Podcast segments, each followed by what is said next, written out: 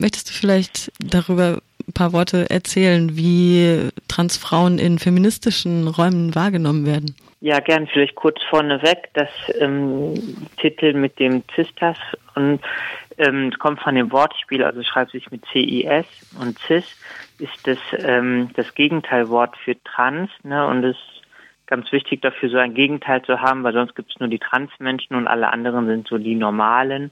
Und so gibt es eben Cis- und Transmenschen so von der Idee her gleichberechtigt nebeneinander.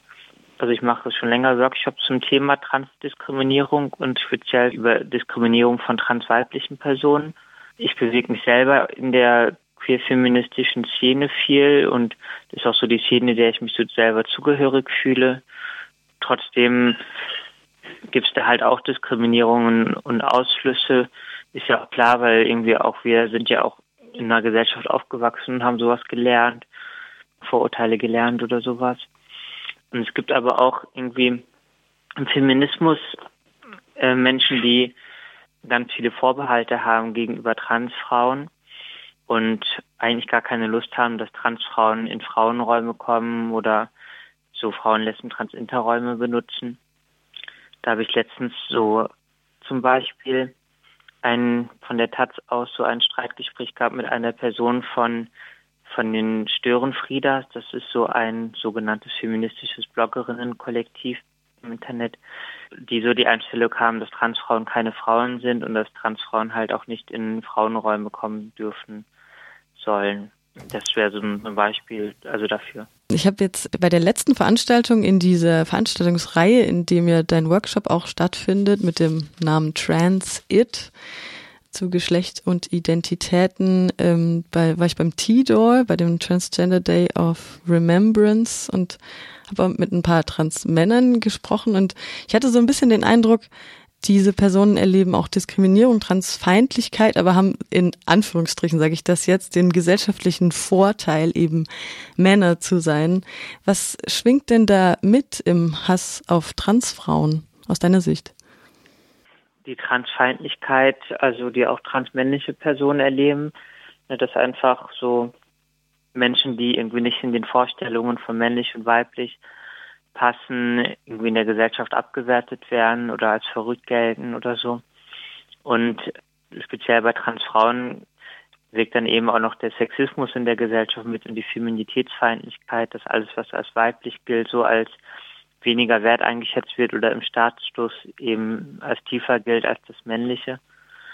Und da wirkt aber auch mit, oder vielleicht hängt das ja noch zusammen, so Klassismus, also Diskriminierung aufgrund von, von Armut oder von sozialen Status, weil eben die ähm, meisten transweiblichen Personen keine gut bezahlten Arbeiten finden zum Beispiel oder auch auf dem Wohnungsmarkt diskriminiert werden und aber auch noch, was man Ableismus nennt, also als Diskriminierung von Menschen, die als verrückt gelten oder die behindert werden.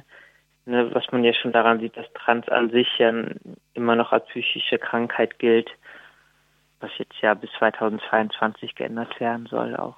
Bei dem letzten Auftritt in Freiburg hast du auch über Behaarung gesprochen auf der Bühne. Welche Rolle spielen denn für dich so Äußerlichkeiten? Also ich, ich denke jetzt irgendwie so an so ein binäres Geschlechterrollensystem, in dem wir uns ja halt nun mal bewegen. Ne? Es ist halt weiblich oder männlich. Jetzt seit neuestem vielleicht auch das dritte Geschlecht.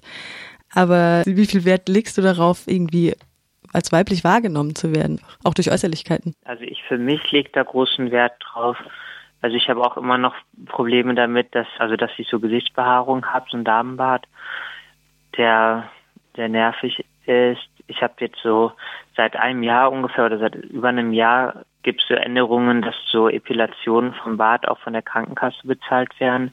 Trotzdem hat es noch über ein Jahr gedauert, bis ich es bei der Krankenkasse durchgeklagt hatte. Jetzt bin ich gerade dabei, so Laserepilationen zu machen. Naja, einmal ist es eben so mein mein eigenes Wohlbefinden damit, ne, dass ich das an mir selber irgendwie schöner finde, wenn, wenn ich eben kein Bart habe oder so. Dann ist es aber auch noch der gesellschaftliche Druck, ne, dass einfach Frauen mit Bart auffallen. Für mich ist es voll gefährlich, irgendwie draußen als Trans aufzufallen, weil ich dann eben viel Hass von Leuten einfach mitbekomme. Weil mein, mein Auffallen sowieso sehr, also nicht sehr fest ist, ne, also nicht sehr stabil, ist, sind so je, ist so jedes kleine Detail für mich wichtig irgendwie. Möchtest du über persönliche Diskriminierungserfahrungen sprechen? Wenn ich jetzt, würde jetzt so nach draußen gehen und ich hätte zum Beispiel irgendwie nicht gut rasiert oder sowas oder ich falle manchmal auch einfach so durch Aussehen aus oder durch meine tiefe Stimme oder so, dann gibt's halt immer wieder Leute, die, die sich irgendwie über mich Witze machen oder mich beleidigen oder so, bis dahin, dass mich Leute auch irgendwie angreifen oder mich an, anfassen oder betatschen oder so, fragen, ob ich Sexarbeit anbiete das so, sind so Diskriminierungssachen, die ich so im Alltag auf der Straße eigentlich sehr oft erlebe. Deine Stimme, genau, darauf wollte ich dich auch noch ja. ansprechen. Du bist ja Sängerin, Rapperin. Du hast ja sicher mit deiner Stimme gearbeitet in dem Trans-Prozess. Wie, wie sah das aus und welche Rolle spielt es für dich? Bist du zufrieden mit deiner Stimme? Viele Fragen. Ja, eigentlich bin ich nicht so zufrieden mit meiner Stimme. Eigentlich hätte ich schon lieber eine Stimme, die irgendwie in einer höheren Tonlage ist oder femininer sich anhört. Vielleicht auch, weil es irgendwie dann vom gesellschaftlichen Bild her, weil ich dem dann mehr entsprechen würde. Und zum Beispiel, wenn ich telefonieren würde oder wenn ich mit Leuten rede, mit rede, dass ich ähm, dann entspannter sein könnte und und nicht Angst haben müsste, wenn sie meine Stimme hören, dann fällt auf, dass ich ähm, eine Transfrau bin oder so dass vielleicht ja auch mein, mein Geschmack von meiner Stimme ja auch geprägt dadurch von, wie die Gesellschaft die Stimme wahrnimmt. Ich habe so Logopädie immer mal, mal wieder gemacht, also so Stimmtraining. Das wird für Transmenschen auch von der Krankenkasse bezahlt, um da so zu üben an Melodien in der Stimmlage, die so weiblich zugeordnet werden oder so. Das weiblich zugeordnete, da wollte ich jetzt auch nochmal drauf mhm. zu sprechen kommen. Wenn wir von weiblich und männlich sprechen, dann ist es ja auch eine gesellschaftlich konstruierte Gender-Geschichte. Inwiefern besteht denn hier vielleicht auch Gefahr, in, in diese Stereotypen, Geschlechterrollen wieder reinzufallen, sage ich jetzt mal? Ich könnte auf der einen Seite ja irgendwie sagen, irgendwie, ich stehe über all dem rüber, über all den Geschlechternormen und, und all sowas und, und lege gar keinen Wert darauf, in, in solche ähm, Geschlechtererwartungen irgendwie reinzupassen oder sowas vom, vom körperlichen her, vom optischen, vom Verhalten her oder so. Nur ähm, das funktioniert so ja auch nicht, weil, weil dann würde ich mich ja in größte Gefahr begeben. Dann würde ich ja noch viel, viel mehr irgendwie auf der Straße angegriffen werden oder beleidigt werden oder so. Ich könnte das machen und sagen, okay, dann, damit irgendwie mache ich, äh, gebe ich ein Statement so irgendwie für Vielfältigkeit und so und das wäre auch gut, aber irgendwie das kann ich nicht machen, weil dann, dann wäre ich jeden Tag 24 Stunden eine Demo für, äh, keine Ahnung, für geschlechtliche Vielfalt und das kann ich nicht leisten. Möchtest du noch den Werbeblock schalten für deinen Workshop am Wochenende?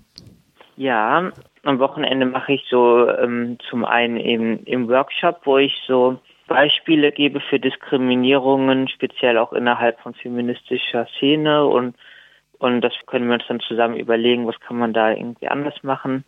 Meine Workshops vermische ich immer gerne mit Musik, also zu, zur Auflockerung auch, bringe ich dann immer mal wieder so ein Lied zwischendurch. Ich habe ja auch gerade mein mein neues Album draußen, das heißt Wunderwesen, ist ein Hip-Hop-Album. Daraus werde ich bestimmt auch zwei, drei Lieder spielen. Genau, dann gibt es einen Diskussionsteil. Je nach Interesse können wir einen Kleingruppenarbeitsteil machen. Da können wir auch vor Ort sehen, was dann Leute so speziell für Themen interessieren, Fragen da sind. Genau, und ich freue mich über alle, die kommen.